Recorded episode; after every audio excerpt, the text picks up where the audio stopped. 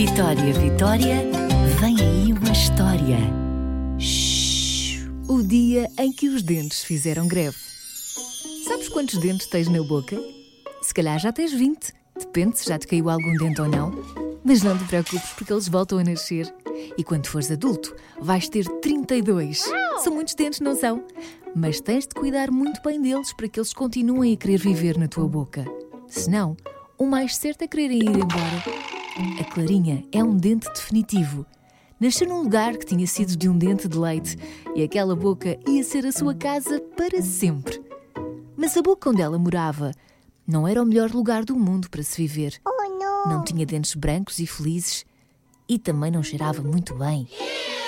Aquela boca pertencia a um menino que não gostava nada de lavar os dentes. Pior, só comia coisas que faziam mal aos dentes: chocolates, rebuçados, gomas.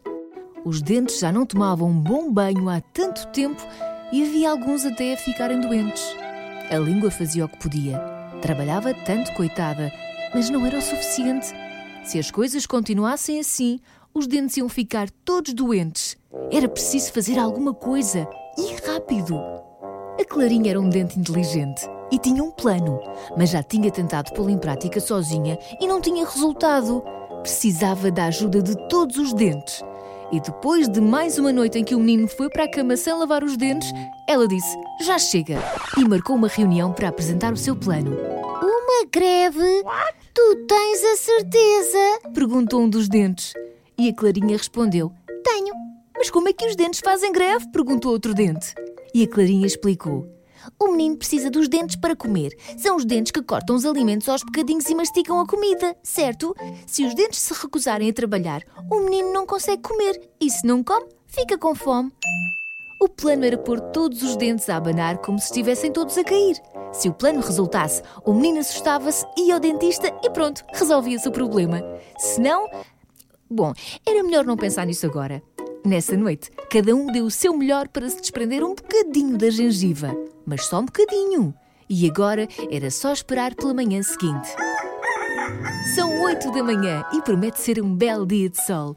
O despertador toca e ouve-se a mãe gritar da cozinha: Pequeno almoço! O menino levanta-se ensonado e vai direto para a cozinha. Prepara-se para dar uma valente dentada numa torrada quando. Que grito! Estava muito assustado e com medo de voltar a trincar a torrada. Tinha os dentes todos a abanar. Como é que é possível? perguntou a mãe. Vamos já ao dentista. Dentro da boca do menino, os dentes faziam figas para que o plano desse certo e ficaram muito mais descansados quando o menino abriu a boca e eles viram a cara do dentista. Ui, ele não estava nada feliz. E avisou o menino de que para a próxima podia ser bem pior.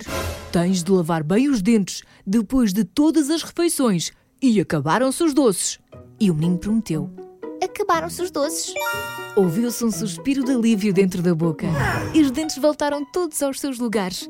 O dentista piscou-lhes o olho. Até parecia que sabia do plano. Os dentes estavam felizes porque depois daquele susto o menino ia cuidar muito melhor deles. A Clarinha foi eleita a rainha das boas ideias e percebeu que era muito mais difícil enfrentar uma luta sozinha. O melhor era sempre arranjar mais alguém para ajudar.